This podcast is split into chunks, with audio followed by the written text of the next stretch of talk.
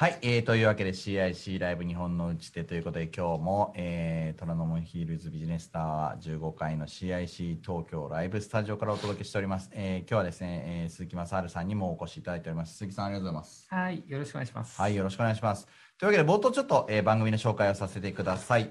はい、というわけでですね、えー、CIC 東京なんですけれども、えー、リアルの出会いに価値があるということで、えー、快適なレンタルオフィスと起業家が集まる、えー、コミュニティを提供する CIC 東京では現在ですね、レンタルオフィスの、え、入居者の皆さんを募集しております。えー、実際ですね、中を見学して、えー、見てみたいという方は CIC 東京で検索をしていただいて、えー、ホームページからぜひお問い合わせをお願いします。また、えー、番組に対するですね、ご意見などは、ハッシュタグ CIC 東京、ハッシュタグ CIC ライブなどをつけて、えー、つぶやいていただけると嬉しいです。今の配信の方にですね、コメントをいただいても、えー、嬉しいです。はい、よろしくお願いします。というわけで、えー、打ち手会議でございます。はい、えー、次ですね、打ち手があれば道は開けるということで、はい、えー、打ち手会議とは、えー、私、マークが、えー、著名人専門家打ち手人の皆様に日本を良くする解決手段、えー、打ち手をお伺いする30分のライブ企画でございます。はい、えー、本日も86回。すごいね。いやー、86回、長いですね。えーステイホーム時代の、えー、氷の打ち手ということで、えー、株式会社コンタンの鈴木正治さんでございます。ありがとうございます。よろしくお願いします。はい、よろしくお願いします。それでも、というわけで、鈴木さん話を聞いていきたいと思います。はい。えー、もう皆さんね、もう正治さん見た瞬間、あ、鈴木さんだみたいな、えー、人多いと思いますけどおでこでですかね。一応ですね、自己紹介の方。あ、そうですね。はい。あの、鈴木正治と申します。はい、お願いします。はい、あの、株式会社コンタン代表取締役ですね。うんうん、で今ですね、えっ、ー、と、カンダフルという缶詰のブランドを、えー、缶詰をブランディングしようということでですね、うんうん、えー、小売の店舗を開いたり、うん、えー、まあまあ、いろんな企画をしたりとかですね、まあ、今日はそこら辺の話もできるのかなと思ってます。もともとは、あの、総合商社勤めてまして、で、まあ、輸入したりなんだりって全然違う分野にいたんですけど、まあ、個人的な趣味でですね、あの日本の伝統工芸品とか、あとはあの地域で作っているローカルなフードとかですね、そこら辺にすごく興味を持っちゃいまして、まあ、これをなんとか広める仕事ができないかな。で、えー、もう、もう実はあれですよ、17年も前になるんですけど、うん、会社辞めて、自分で会社作って、うん、で、まあ、小売のお店を作ったり、なんだりっていうふうにやってきたこの期間ですね。で2010年にはあの今売却しちゃったんですけど日本百貨店っていう、えー、お店を作らせてもらってまあ、えー、7、8店舗展開したりと、いろいろやらせてもらったと、その経緯で、えー、その中でですね、マークにも出会って、うん、今日の、はい、時間をいただいているという形ですね。はい、はい、ありがとうございます。はいあの、やっぱり地方のですね、良いものを世界に出していきましょうみたいなので、日本百貨店時代にはですね、えー、杉正治さんにご紹介をいただいた、えー、物産をですね、ベトナムであの実際販売をさせてもらうような試みとか、チャレンジをですね、一緒にやらせてもらったり、そういうチャンスをもらって、大恩人でございます。えー、今回ですね、カンダフル、早速私も行ってきたんですけど、今もうニュースでも話題沸騰になっておりますが、まあ、すごいとこ目つけたなっていうことで、あの、ある、ある雪の日にですね、あの、正原さんに構想とかを聞かせていただいたんですけれども、まあ、そもそも、その今の魂胆ですね、うん、やり始めたところで、はい、またその日本百貨店じゃなくてなんで魂胆なのかなとかも聞きたかったりしたので、うん、なんかどういう課題意識とか、今分析とか、今こういうふうに思ってるよみたいなことあれば皆さんにご共有をいただければ。そうですね。はい、あの、まあ、いろんな行き詰まり感があってっていうのが、はい、あの、正直なとこなんですけどね。うん、えっ、ー、と、まあ、日本百貨店開いて10年やって、うん、えー、まあ、それはそれで楽しいし、うん、あのまあ、作り手さんともつながれるしね、いろんなことがあって、うん、ただあの僕がやりたいってずっと思ってるその日本のものづくりをこうちゃんと知ってもらって広げて、えー、そそれ自体にお金がしっかり入ってくるような仕組みを作る、うん、って言った時に、まあ、小売店を持って、えー、そこだけで、えー、循環するってなると、まあ、ちっちゃいエコシステムになっちゃうなっていうのはすごく課題感としてはあってですね、どうやってこれを大きく広げるんだろうっていうのをずっと思ってたんだけど、うん、まあ、僕も引っ込み思案なんで、どうやってね、どうやってこう広げていくんだろうって、あんまりイメージがつかなくて、で、まあ、日々悶々としてたんですけど、まあ、あるタイミングで、まあ、あんまりあのいい話ではないんですけど、日本百貨店が、まあ、他の経営になってですね、まあ、ピンチはチャンスなんで、うん、あこういうふうになっちゃったんだったら、まあ、しょうがないな。まあ、僕的にはもっとやりたかったとか、いろんな思いもあったりはしたんだけど、まあ、すごくいいチャンスだなと思ってですね、で、ちょうどその時にまたすごいタイミングでコロナになって、うん。うん、どうしよう、僕明日からみたいなところがあってですね、正直なところですね。で、まあまあ、で、えっ、と、何できるか考えようと、まずそういう時って自分の武器を見つめますよね。で、何しようかなって、こういろいろ考えてた時に、あの、たまたまですね、その時日本百貨店に遊び行って、うん。まあその時もうあの社長じゃないんですけど、うんうんうん。遊び行ったら、うん。スタッフがね、うん。あの、コロナ禍でうん。大変だろうなと思ってお土産持ってったんですよ。うん。うんちょうど休業してて、うん。多分整理とかしてんだろうなと思って、うん。お土産持って大丈夫かっつってうん。遊び行ったら、うん。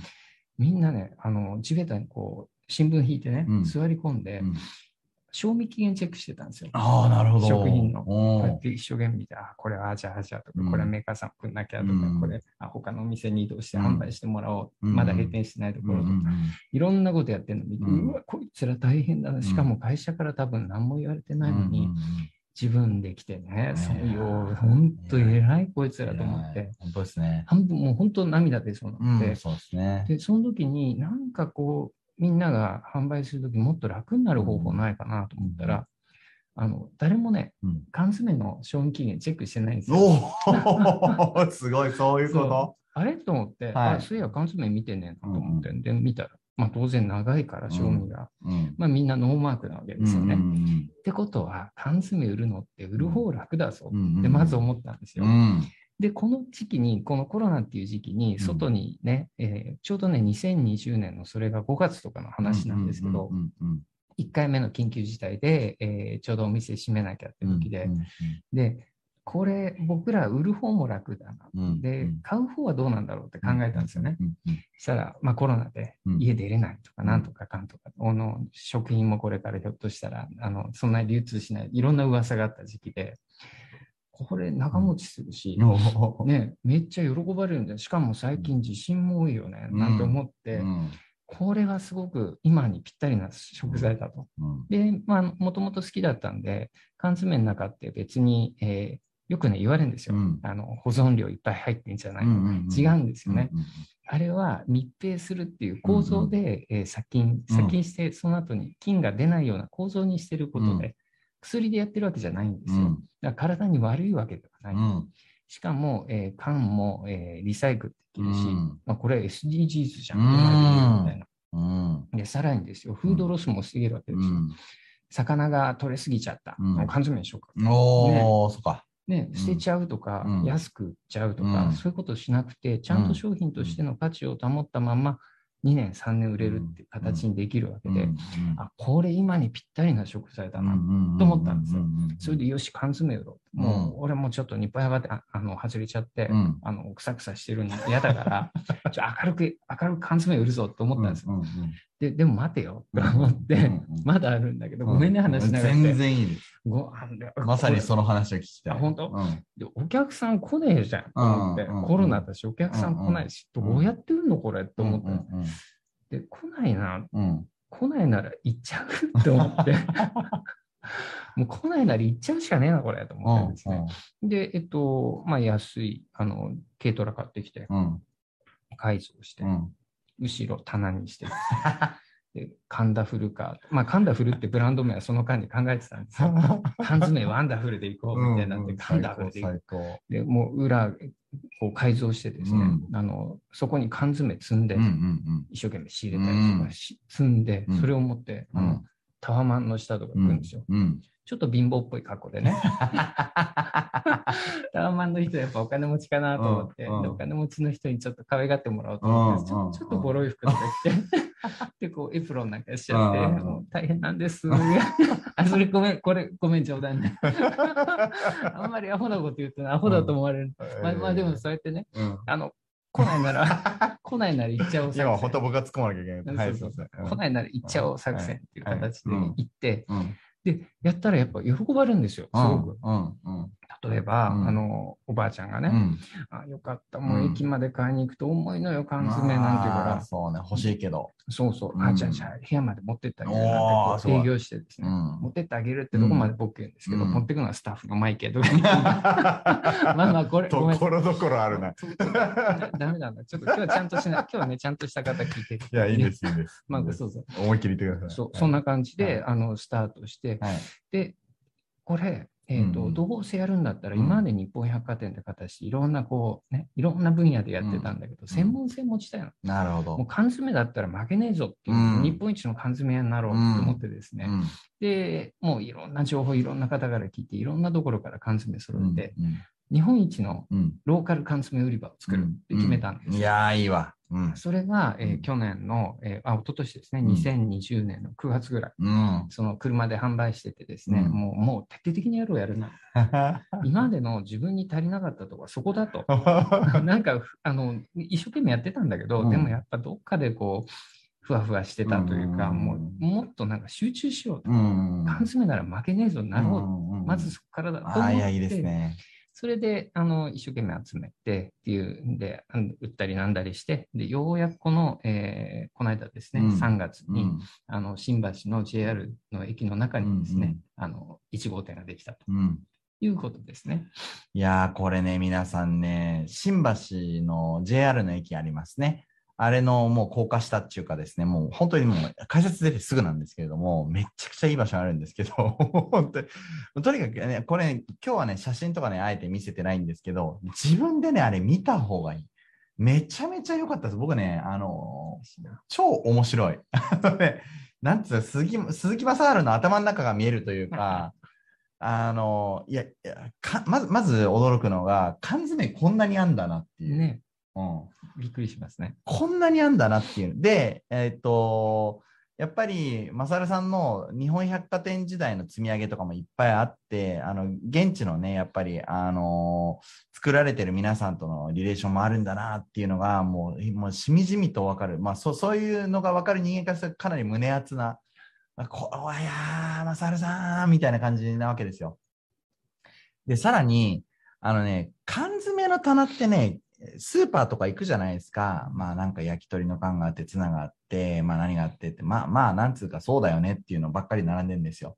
で、なんか驚くようなものって何もなくて、あトマトのホールの缶が、あ、イタリアのなんかこういうやつもある、珍しいねぐらいの、そんぐらいの、いや別に悪口じゃないですよ。あの、そういうもんですよね、スーパーってって思ってるんですけど、で、さっきやっぱりマサルさんがおっしゃっていて、その思ったのは、まあ缶詰で一番というか、絶対負けねえみたいなのが、あれなんですよ、缶詰のね、キュレーションというか、サバ缶の棚とかあるんですよ。もうこれがクレイジーなぐらいサバが、さ全部サバ、棚、全部サバ。マイクぶつかっちゃった、ごめん。あの、そのぐらい興奮するぐらいサバが並んでるわけ。で、僕すごいサバ好きだから、まあ行ってまんまと買っちゃうわけですよ。え、こんなにあんの？みたいな。味付けもいろいろあるわけですよ。あれ面白いなと思って。でもね、うんポイントは、サバって決めたことだと思うんですよ。ここはサバゾーンとかね。ここはカニゾーンとかね。なんかこう、ゾーン決めたり。で、そうじゃない、あの、自由ゾーンもあって、あの、広島の牡蠣とか、広島の産地とかでこう、区切ってるゾーンとかもあって、あの、棚割りとか見てると、なんか、おー、なるほど、そういうこと考えてんのかな、きっと、みたいな。なんか雑誌の編集を垣間見るような。そういうえっと、だいぶね、ぼ僕が、本当は正治さん喋るとこ俺が喋っちゃったのかもしれないんだけど、いや、そういう感じのテンポで、マジでね、缶詰こんなにあんだなっていうのが本当に面白すぎるんで、今日皆さんですね、今日も虎ノ門ヒルズのね、あの周りの皆さんもですね、ぜひですね、CIC の皆さんも帰りに寄ってほしいなと思いますけども。近いですもんね。近い。SL 広場からすぐですからね。うんすぐですはい、ぜひぜひ。なんで、まあ、缶詰の需要が、えーを発見したってすげえなと思いますと。で、えー缶詰の、その、缶詰カーをやって、うんカンダフルカーをやって、いろいろニーズも、まあ、どうやらありそうだって発見して、うん、お店がああいうふうにこうなってったって、ここの、なんていうんですかね、いい感じの流れがあると思うんですけど、お店どうどうしてああいうふうになったのかなみたいな。何考えて、今のカンダフルの新橋業態ができたのかなみたいな。うーんと、二つあって、うん。えっ、と、一つは、うん。えーまず缶詰の話からしますと、まあ、徹底的に缶詰やりたいっていうのがあったので、拠点が欲しいなっていうのがあったんですね。うん。ただ、あの、まあ、過去の、えー店舗展開の反省とかもあって、うんうんうん。まあ、闇雲にお店出してもね、で、コントロールできないし、うん。あとやっぱり人の力ってすごく重要で、うんまあ、信頼できるスタッフがいて、そいつとこう、やっぱ、ん日々目を合わせながら、うん。どうしよう、こうしようやりながらお店って育っていく分かってんのに多店舗しちゃったっていう反省もあって、あのそれはそれでノウハウがあると思うので、うん。あのできることだと思うんですよ。うん。ただ僕にはできなかったし、うん。多分そういうの苦手なんですよね。うんうん。こういうふうにしてこういうふうに、うん。はいこうですっていうの大っ嫌いで、うん。10個お店作ったら10色にしたいんですよ僕。色はね、それねうん。だってこの店長だったら、うん。こいつはこういう伝統工芸品好きだから、じゃあ伝統工芸品中心にこううん。攻めてみようかとか、こいつは牡蠣嫌いだからうん。牡蠣は除こう。それは冗談。好き嫌いかみたいなね。まあそういうのもあるしね。うん。でもその店長のカラーとかにようん。っていろんなこと変えていく。あと地地域のカラーによって。うん。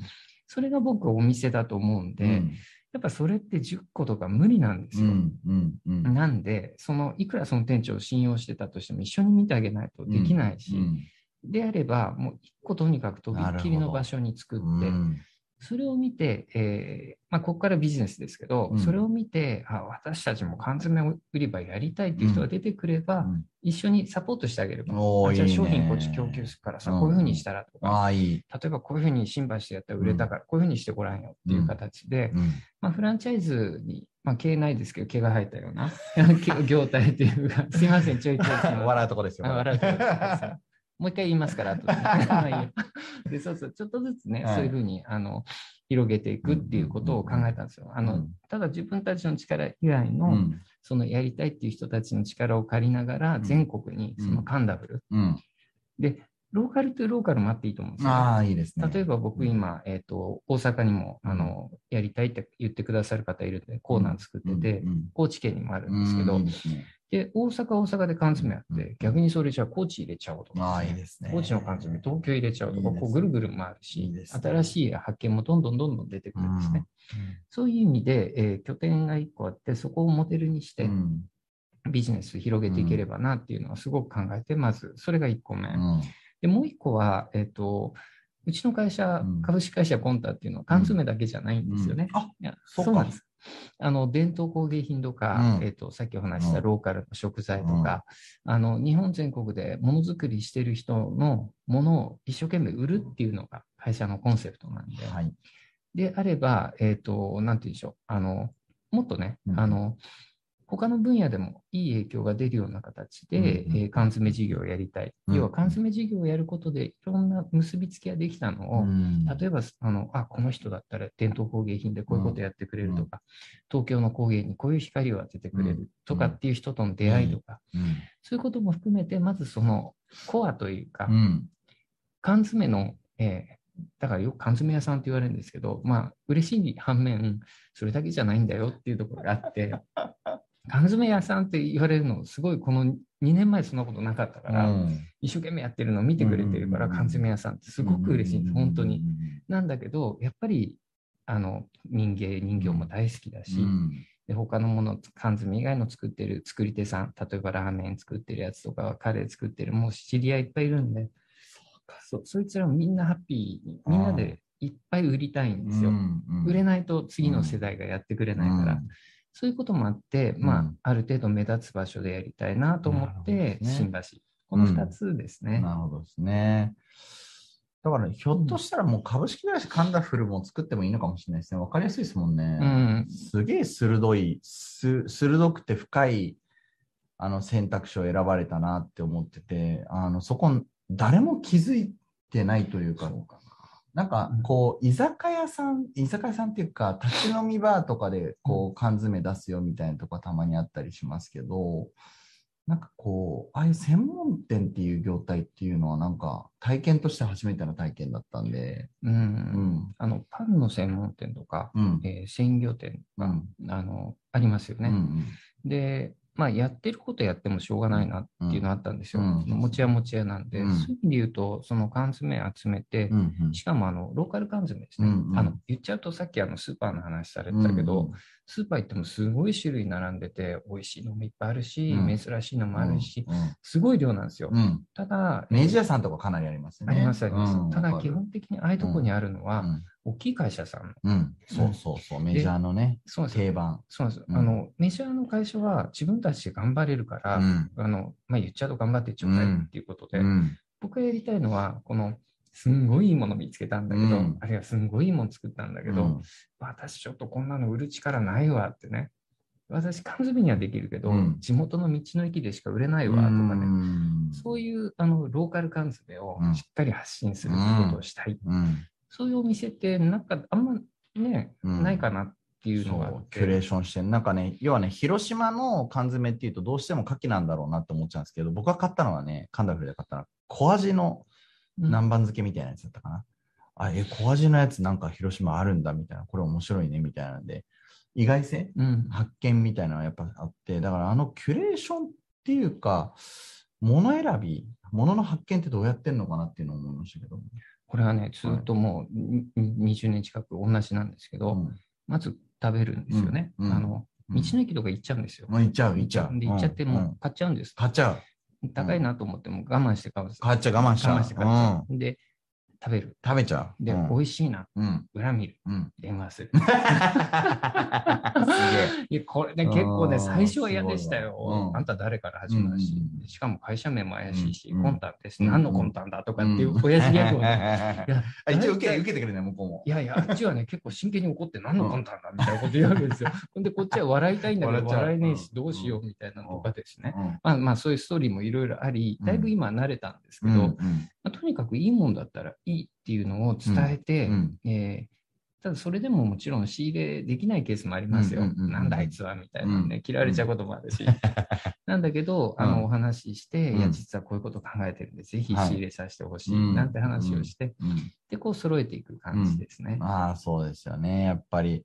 だから、そういう中で、こう、もう出会いがいろいろある中で、もうこれだっていうのがあって電話して、で、それまたこう再編成してますよね、なんか整理をしてるのがあれは。ね、おっしゃったけど、あのやっぱ編集なんですよね。うん。雑誌と一緒で、あの、うん。僕、お店ってメディアだと思ってるんで、もうメディアですね。メディアですねうん完全に。うん。なんで、そこに置いてあるってことが重要だったりもするので、うん。うん。じゃあ何の隣に置いてあげようとか、うん。うん。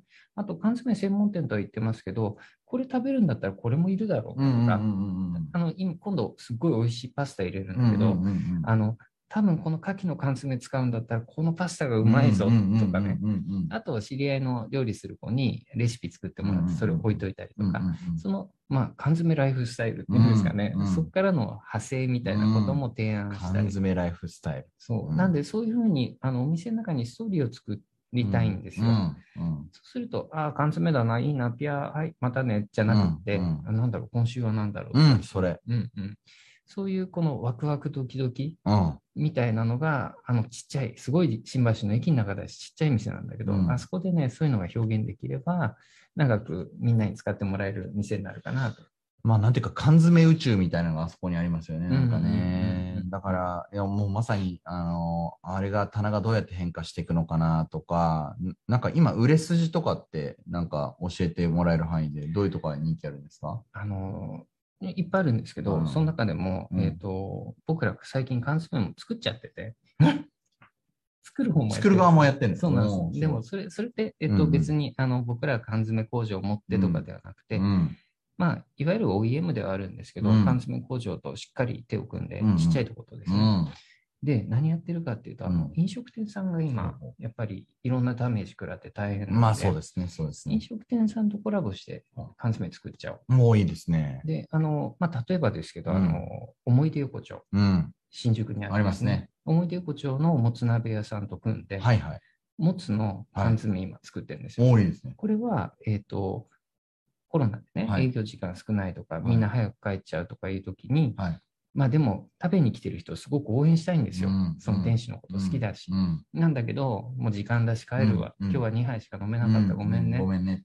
したらそこでシュッと、この缶詰作ったんだって出せばいいと思うんですよ、それ。うん。それが、うんまあ、小ロットで作るんでね、僕らが、あの、ちょっと高くなっちゃうんだけど、うん600円、700円しちゃうんだけど、でもね、うんそこのお店応援しようと思ってて、しかも美味しいの分かってれば、うんうんうん俺買うと思うんですよ。3巻買うよみたいな世界ですよね。あ、じゃあいいよいいよ、頑張ろうな、なんつってね。うんうんわかる。で、しかもそれが美味しかったら今度人にあげる、人に知らせるね。うんあの、すごくここあの商品化するってことは、うん僕飲食店の人によく言うんですけど、あの、これもメディアになるんですよ。うん。商品が。その缶詰メディアなんですよ。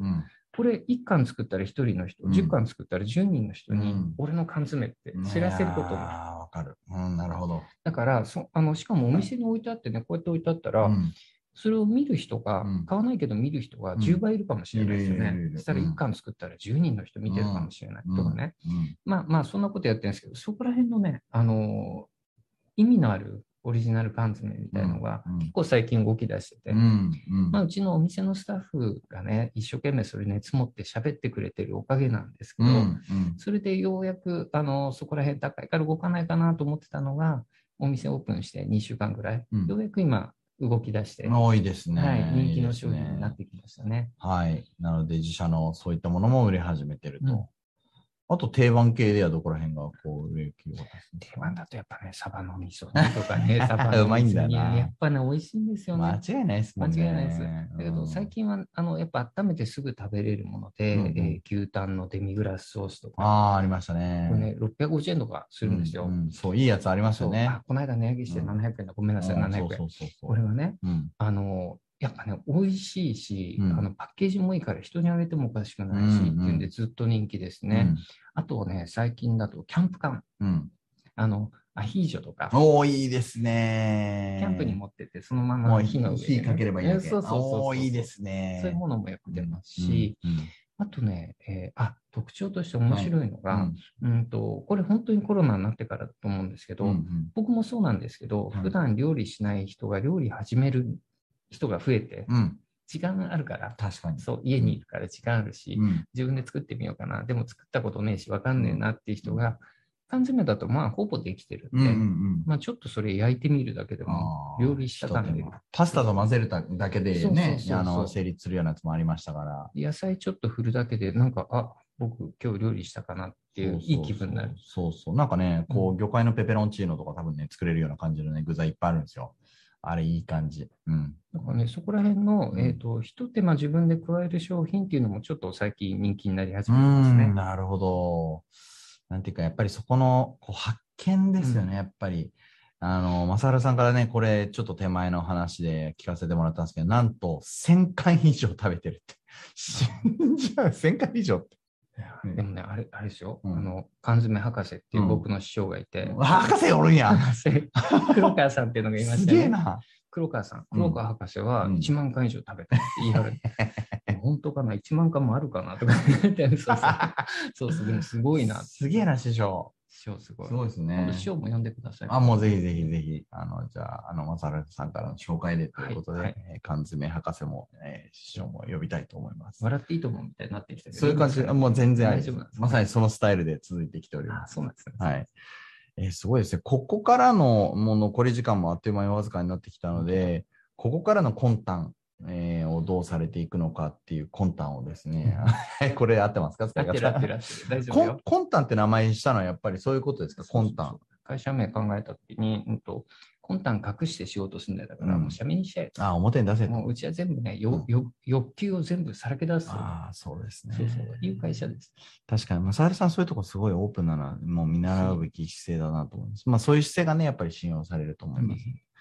はい、えーここからの魂胆をぜひ教えてください。あの、うん。結局僕、情報だなと思ってて、うん。はい。うん。あの、お店でこういうことがあったとか、あと、作り手さんこういうものを作ったとか、いろんな情報があるから、うちみたいに小さな会社が、うん。あの、重宝されるというか、うん。あの、取引してもらえるんだと思ってるんですよね。うん。うん。これからもっとさらに、まあ、今回缶詰ってことで突き詰めてますけど、うんスタッフの中で、俺は瓶詰めやりてえんだとかね、うん。わかんないですけど、そういうのが出てきて、まあ、各分野を深掘りするっていうのをいくつかうん。柱を立てつつ、ん。あと全国のネットワークもっと使ってですね、うん。いろんな情報を集めて、うん。あそこに聞きゃ1個店ができるぞみたいな。うん。あの、な、な、今回に聞きゃに、あの、百貨店1個できるじゃんみたいな。うん。そのくらいの、まあ、情報産業じゃないですけどね、そういう形態の会社になりたいですね。そうなんですよね。なんかね、やっぱりこう、足で稼いだり、その実際だから、その道の駅とかでね、あのーお、こういう缶詰あったよっていう。だから、あのー僕、正原さんと同じで、僕はこう、老舗っていうのがテーマでずっと追求をさせてもらって、老舗に関して逆に正原さんから教えてもらうこともあって、マークって老舗のことやってるよね。ああ、こういう老舗あるよ、みたいな教え方をしてくれるんですけど、だからやっぱ正原さん缶詰やってるよねってなったら、僕はやっぱり地方の ね、あの、よく、ま、お同じくね、回ってますから、あの、道の駅とか行った時に、あ、このこんな缶詰ある、まさるさん送ってあげようって、みんなそうなりますもんね。ありがたいです。で、それでの情報集積で、やっぱりそれをさらに編集して、みんなに伝えていくっていうのが、えー、鈴木まさるさんの仕事なんだろう、情報産業なんですね、結局はね。ね、誰でも持ってる情報じゃなくて、まさるさんしか持ってない情報がたくさんあるかなと思います。というわけですいません。あっという間にお時間が来てしまいましたが、えー本日は、えー打ち手はですね、すいません、えーステイホーム時代の氷の打ち手ということで、鈴木正治さん、えー株式会社コンタン代表取締役にお話をお伺いしました。正治さん、ありがとうございます。早かったですね。ありがとうございました。ありがとうございました。ありがとうござい。えー今日もお届けしましたのは、えースターマークの林正勝でございました、えー日本の良いものを世界へ打ち手会議ありがとうございました。